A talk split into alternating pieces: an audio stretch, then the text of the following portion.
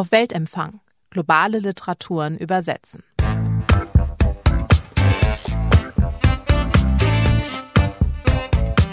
Herzlich willkommen zu einer neuen Folge des Literatur- und Übersetzungspodcasts von Litprom. Wir reden hier einmal im Monat über das Übersetzen und heute geht es das erste, aber sicher nicht letzte Mal nach Asien.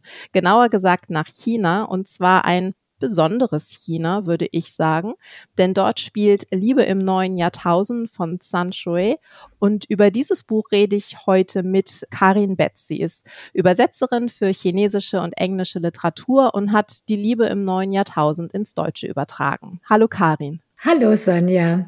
Außerdem ist Claudia Kramercheck mit dabei. Sie ist Moderatorin und Literaturkritikerin und meine Jurykollegin beim Weltempfänger, der alle drei Monate von Litprom herausgegeben wird und auf dem Literaturen aus dem globalen Süden empfohlen werden. Hallo Claudia. Hallo Sonja. Ja, mein Name ist Sonja Hartl und bevor wir jetzt ins Gespräch einsteigen, sage ich noch mal ganz kurz was zu der Autorin. Sanchoe wurde 1953 geboren und entstammt einer Familie, die der Kulturrevolution zum Opfer fiel. Sie durfte nur zur Grundschule besuchen und diese, ja, nun ja, Verbindung aus harter Arbeit und Kreativität findet sich auch immer in ihrem Werk wieder. Und sie selbst lebt seit 2001 in Peking und gilt als eine der wichtigsten Autorinnen der Gegenwart und wird auch immer wieder als Kandidatin für den Nobelpreis äh, gehandelt. Darüber werden wir sicherlich heute auch noch kurz sprechen. Vor allem aber reden wir über die Liebe im neuen Jahrtausend. Das ist das Buch, was 2022 von ihr ins Deutsche übersetzt wurde, von Karin Betz. Und wir begegnen dort allerhand Figuren, vor allem Frauenfiguren, die sich irgendwie durch das Leben und die Liebe in China navigieren.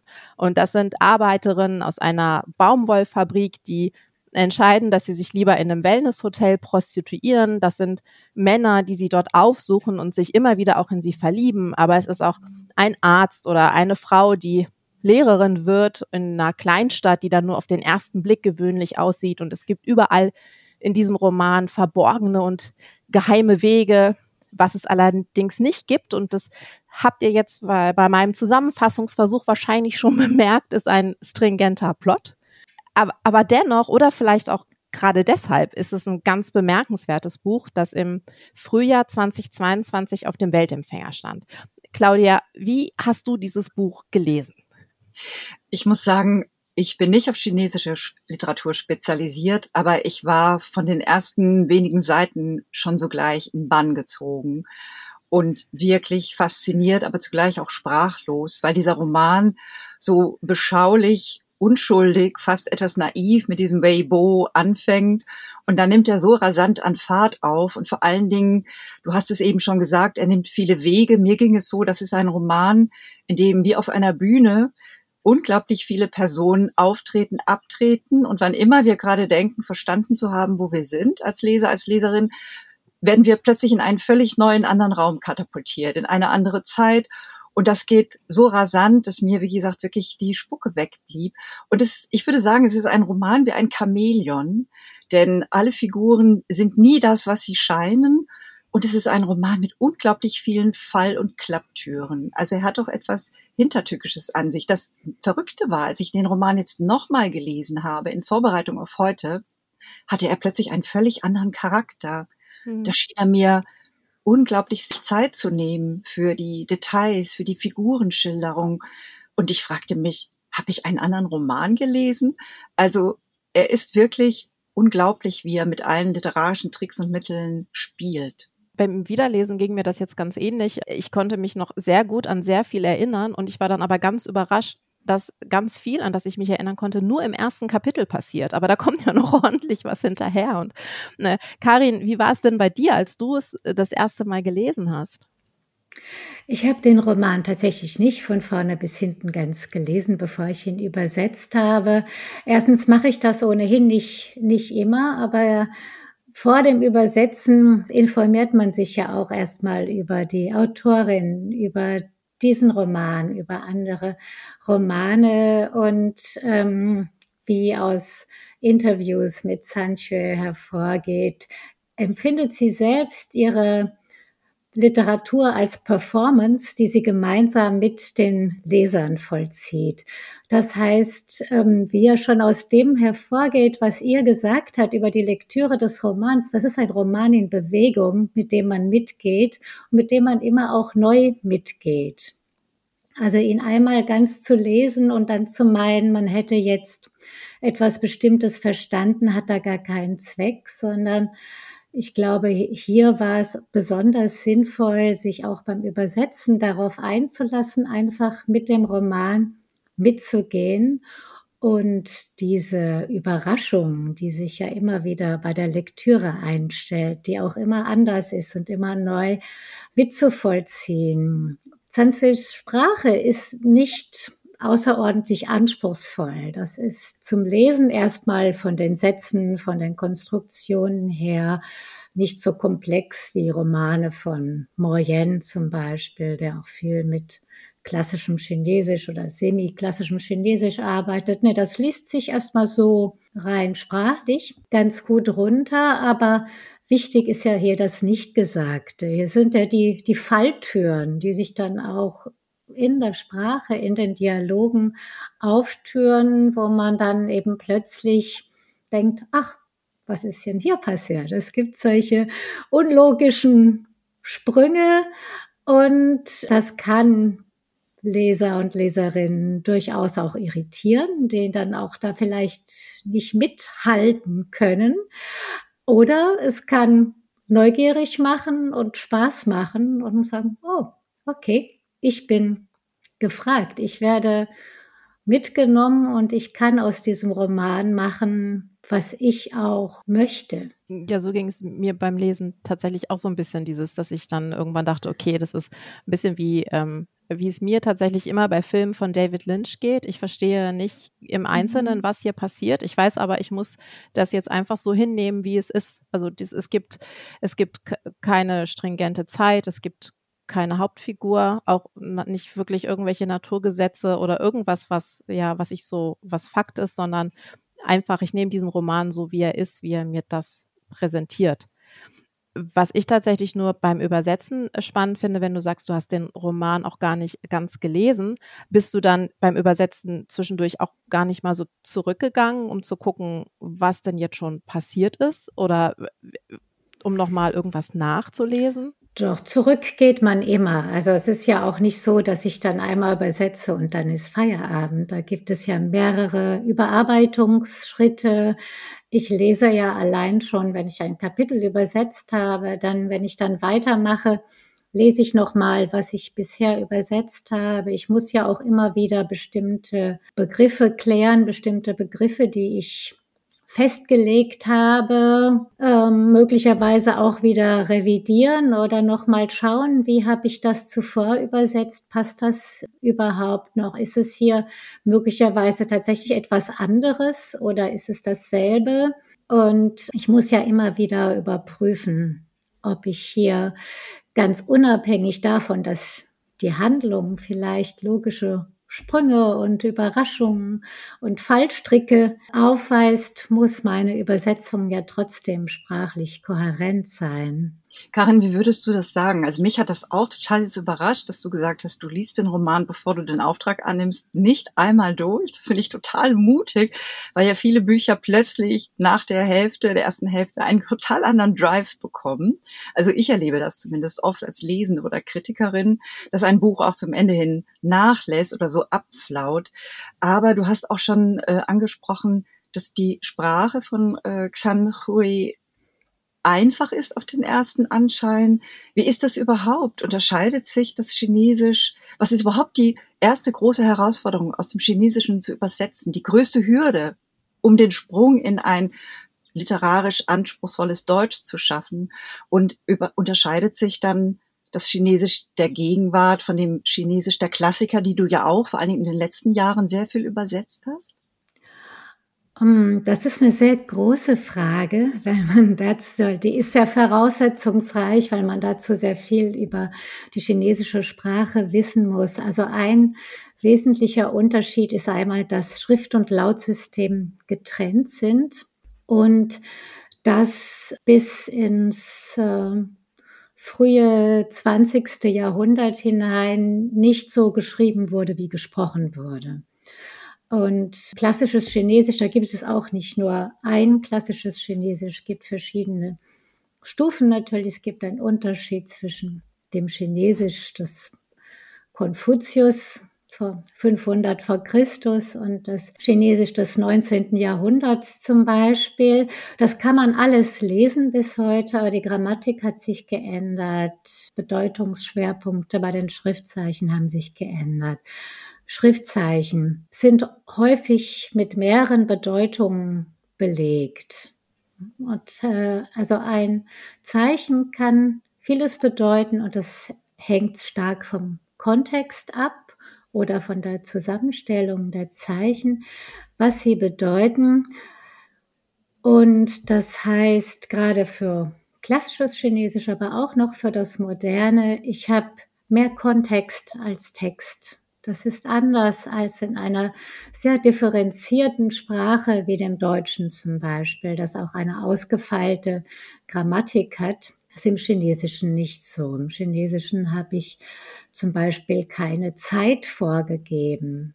Es gibt bestimmte Marker, die die Zeit markieren, aber die Erzählzeit muss ich im Grunde als Übersetzerin festlegen. Gerade in diesem Roman habe ich zum Beispiel an manchen Stellen auch die Erzählzeit gewechselt. Das heißt nicht, dass es im Original wie so vorgegeben war, aber es erschien mir richtig, an bestimmten Stellen ins Präsens zu wechseln, um eine größere Unmittelbarkeit zu erzeugen, die ich im Original so herausgelesen habe. Zum Beispiel an Stellen, wo es tatsächlich um Träume geht. Denn sehr häufig wirkt die Handlung ja schon wie ein Traum. Also man weiß nicht mehr genau, ist man eigentlich in der Realität, ist das surreal? Und dann gibt es schon aber auch echte Träume, von denen die Rede ist. Und da habe ich mich zum Beispiel dazu entschieden, die im Präsens zu erzählen. Und ich denke, das muss erstmal so genügen, um einen kleinen Einblick in die Besonderheiten zu geben. Natürlich ist chinesische Syntax ganz anders als deutsche Syntax. Man muss das völlig umstellen im Deutschen. Wichtig ist tatsächlich der Kontext, das Deutungsoffene, das die chinesische Sprache mitbringt und den Übersetzern also automatisch mehr an hm, Erfahrung, Wissen und Intuition abverlangt für die passende Übersetzung.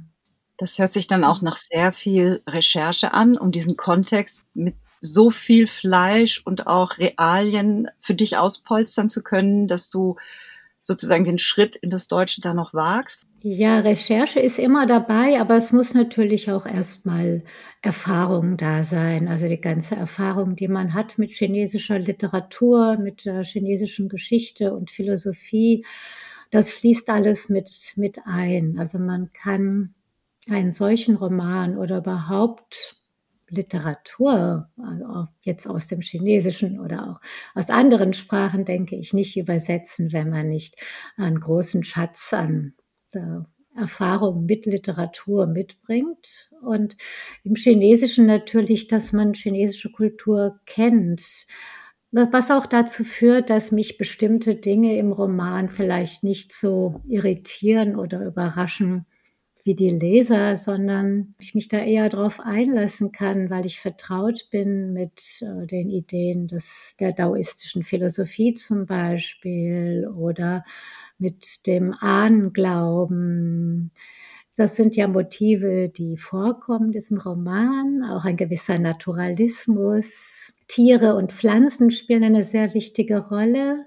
In puncto Pflanzen, das ist sein Bereich, der hat mich hier auch viel konkrete Recherche gekostet. Es gibt ja den Arzt für chinesische Medizin, der auch ein Botaniker ist und eigene Pflanzen sammelt und züchtet. Und da muss man sehr genau schauen, was ist hier eigentlich gemeint. Also häufig führt da ein Wörterbuch, hilft nicht wirklich weiter. Man muss sich wirklich Dinge anschauen und, und auch nachfragen gegebenenfalls bei Menschen, die sich besser auskennen als man selbst, was denn nun hier die passende Übersetzung für dieses Kraut ist. Oder ist das vielleicht sogar eine Erfindung und ich muss auch was erfinden. Also da muss man sehr, bei diesen Dingen muss man dann wieder sehr, sehr genau sein. Das ist nicht wirklich deutungsoffen, sondern das ist Arbeit.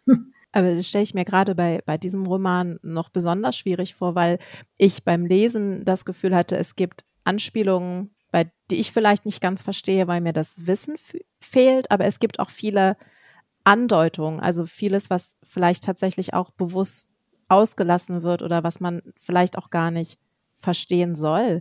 Und ja, wie entscheidest du das, Karin? Oder hm. wie, also ist das, ist das ein, erspürst du das sozusagen oder? Ähm, ich hoffe, ich erspüre das. Wir werden ja in diesem Text, also du sagtest am Anfang, es gibt keine konkrete Handlung, aber natürlich gibt es Emotionen, auch die wiederkehren in diesem Text. Das ist auch ein Text, der, finde ich, sehr stark von Emotionen zusammengehalten wird und tatsächlich auch am Ende von diesem Motiv der Liebe. Also das kann man nun bestätigen. Der Titel passt. Es geht um Liebe und um Liebessuchende und es geht um sehr alle Formen Spielarten der Liebe, auch solche, die wir vielleicht noch gar nicht kennen und die dann auch wieder überraschen. Und ähm, das ist macht das Ganze sehr spannend. Ich darf natürlich nicht als Übersetzerin einer Versuchung nachgeben, zu viel zu erklären. Ich glaube auch nicht, dass ich das tue. Hin und wieder sind möglicherweise erklärende Übersetzungen nötig. Du hast dann vielleicht nur ein kleines Beiwort, ein Halbsatz irgendwo, um etwas besser verstehen zu lassen. Aber wie der Text interpretiert werden soll, meine, natürlich ist eine Übersetzung immer eine Interpretation. Jedes Lesen ist eine Interpretation. Es ist, ich bin als Übersetzerin auch immer die erste Leserin des Texts und habe da bestimmte Empfindungen bei, bestimmte Dinge, die mir der Text sagt und möglicherweise würde das dann in einer anderen Übersetzung anders ausfallen. Aber ich versuche nicht den Text bewusst in eine bestimmte Richtung zu drängen oder ihm eine bestimmte Deutung zu geben. Also das Deutungsoffene muss einerseits erhalten werden, andererseits muss natürlich in der Übersetzung sprachliche Logik hergestellt werden, die auf Deutsch die gleiche Deutungsoffenheit wie auf Chinesisch herstellt. Was ich an diesem Roman, also jetzt auch für diesen Kontext, so bemerkenswert finde, ja, er hat sehr viel surreal anmutende Elemente, etwas Träumerisches. Es gibt viele Träume. Wir wissen nie so genau, was ist Fakt und Fiktion. Und trotzdem, aber vielleicht ist das meine westliche Interpretation und hat, vielleicht hat da auch die Übersetzerin Karin Betz ein bisschen noch mehr an der Schraube gedreht durch die Übersetzung. Mir schien doch, dass in diesem Roman, der ja nun schon auch zehn Jahre alt ist, sehr zentrale Problematiken und kritische Themen des gegenwärtigen Chinas angesprochen werden. Also das poppt immer mal so auch auf, und verschwindet es wieder. Fast könnte man es überlesen. Also die Wanderarbeiter, Dörfer, die geflutet werden, gerodet werden, Staudämme, die errichtet werden und wofür ganze Dörfer weichen müssen. Das Land ist hier wie eine einzige Großbaustelle, hat man den Eindruck. Und vor allen Dingen das Thema der immensen Heimatlosigkeit schien mir auch wichtig zu sein. Ist dir das auch so gegangen? Also ist das auch im Original? Ist das auch subversiv im Original? Also bewusst subversiv in einem politischen Sinne ist der Roman sicher nicht. Also die Versuchung ist hierzulande immer groß, jeden chinesischen Roman politisch zu lesen, politisch interpretieren zu wollen. Ich glaube nicht, dass das hier bewusst angelegt ist. Natürlich die Autorin ist nicht mehr jung. Sie hat also auch in ihrer Kindheit die Kulturrevolution erlebt, ähm, die Umbrüche in Chinas Gesellschaft erlebt und sicher ist jedes, fließt in jedes Schreiben auch immer die eigene Lebenserfahrung ein, die eine Autorin gar nicht von sich abstrahieren kann. Und da sind Motive drin, aber die werden ja nicht wirklich zugeordnet oder bewertet. Und so man möchte, kann man hier etwas Politisches lesen, herauslesen, aber ich habe nicht den Eindruck, dass hier bewusst subversiv oder durch eine surreale Verschiebung eine politische Botschaft transportiert werden soll. Ganz bestimmt nicht. Die nächste Überraschung, ich weiß nicht, wie dir das ging, Sonja auch, und vielleicht auch dir, Karin. Ich fand den unglaublich komisch. ja, das ging mir tatsächlich auch so. Ja, das ist ja das Schöne. Es ist, also sobald man sich einlässt und so Irritationen ablegt, dann ist das einfach oh, witzig. Diese Dialoge, die so Unerwartbares haben. Ne? Jemand sagt, ah, ich liebe sie und, und das Gegenüber sagt, genau, ich liebe sie auch und man weiß gar nicht, warum jetzt eigentlich. Und das ist lustig. Man kann an vielen Stellen unwillkürlich lachen und das äh, ist auch etwas, was natürlich zu einem nicht ganz einfachen Roman, es ist ja experimentelle Literatur, gut tut. Ansonsten würden viele Leser vielleicht auch nicht so bei der Stange bleiben, wenn das einfach nur so experimentelle Literatur wäre, aber man bleibt immer irritiert zurück und weiß nicht, wie geht's, was ist das jetzt eigentlich für eine Handlung?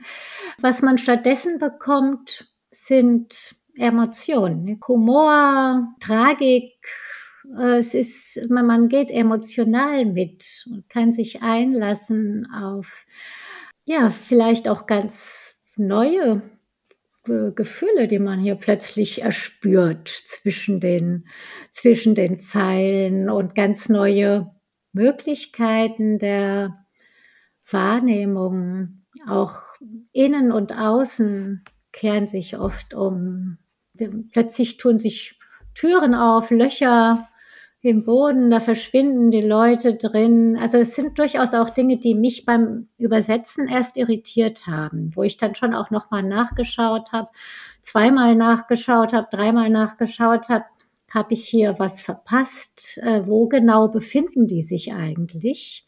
Wie beschreibe ich das eigentlich? Wo genau sind wir hier? Und eben auch aufpassen muss, dass ich nichts erkläre, dass ich nicht so übersetze, dass hier ein Raum, der von der Autorin bewusst als ja nicht definierter Raum angelegt wird, nicht definiere. Schaue, was ich damit mache. Das ist eben, wie gesagt, nicht immer so einfach in der deutschen Sprache, die sehr viel konkreter ist. Und ich erinnere mich auch, dass die Lektorin, als sie Roman gelesen hat, dann, dann immer Fragezeichen dran gemacht hat und gesagt hat, wieso fallen die da jetzt in ein Loch? Wo kommt das denn her? Und ähm, ich dann auch ähm, zurückschreiben müsste, ja, das weiß ich auch nicht.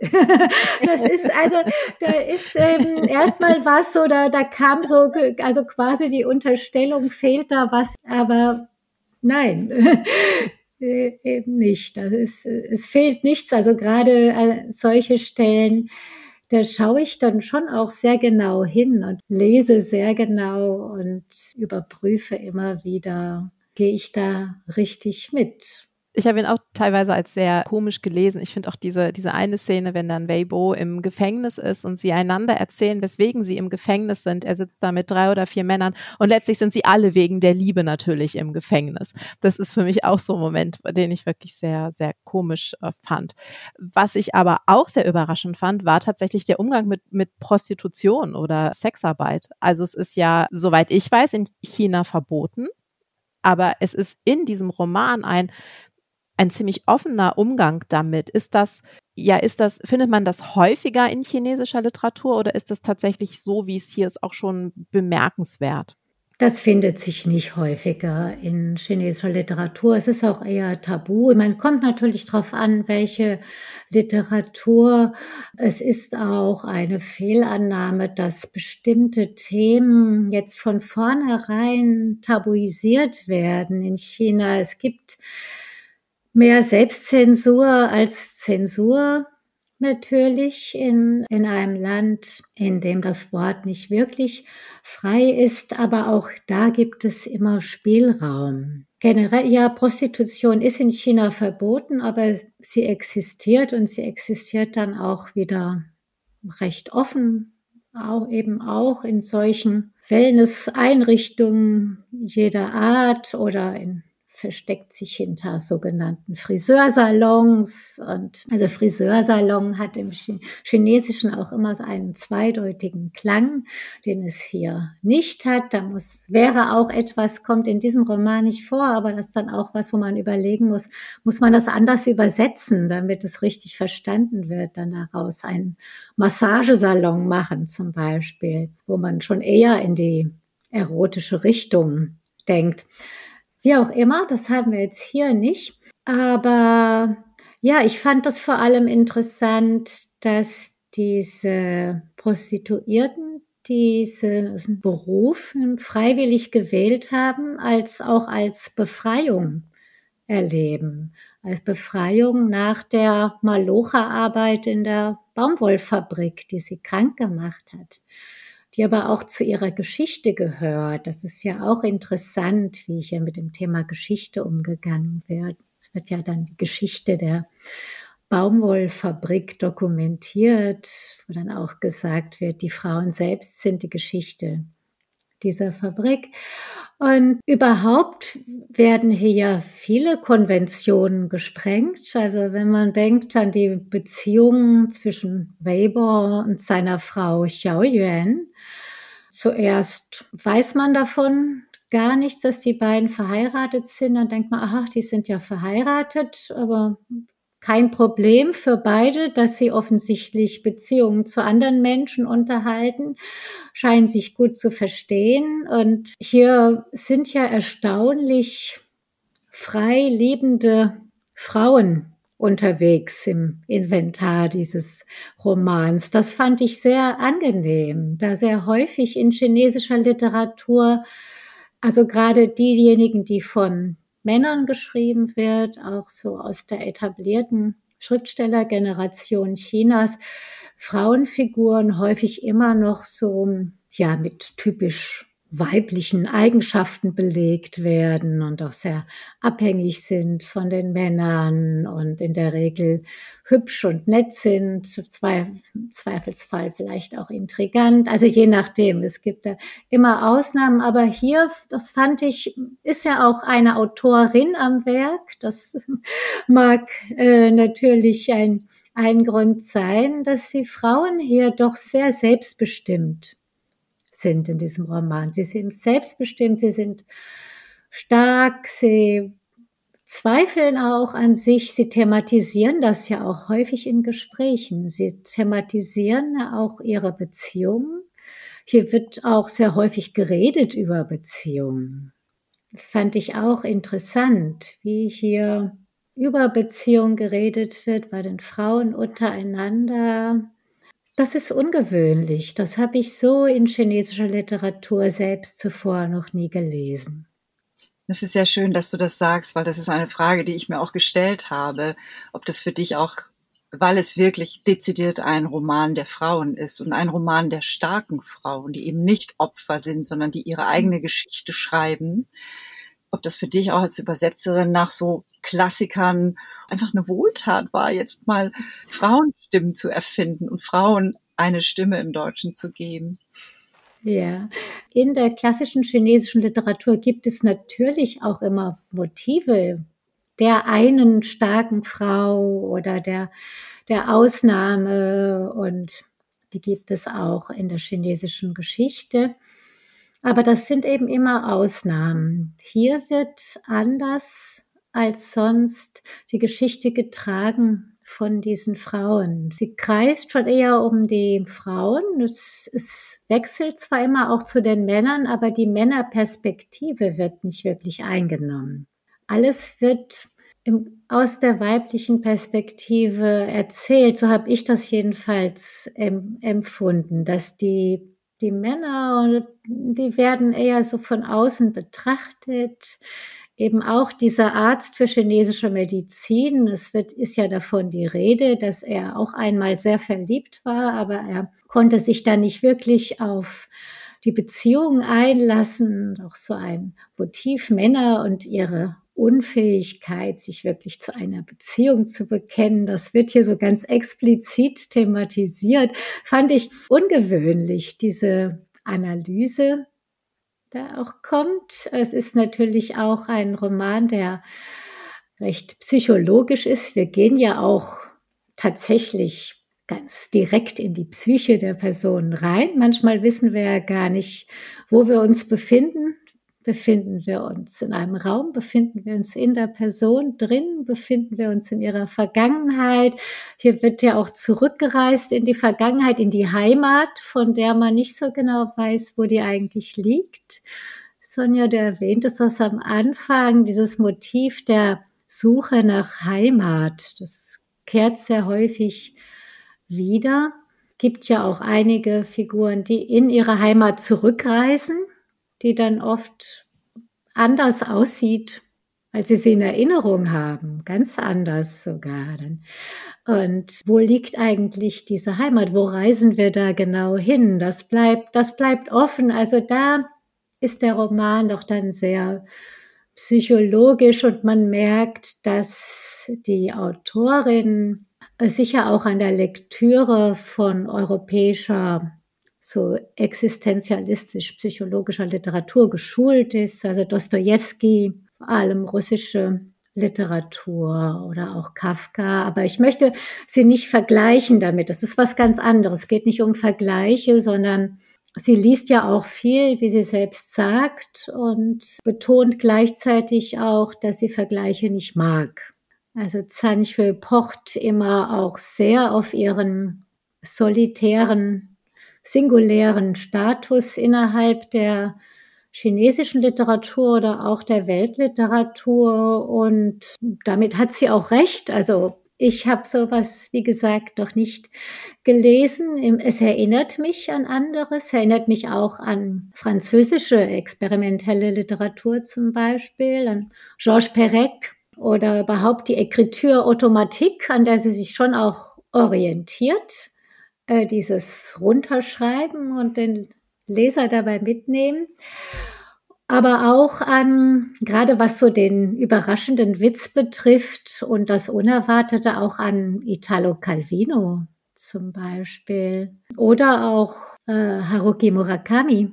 Auch, auch das sind Autoren, die ja das die Überraschung und das Unlogische oder plötzlich sprechende Tiere im Programm haben.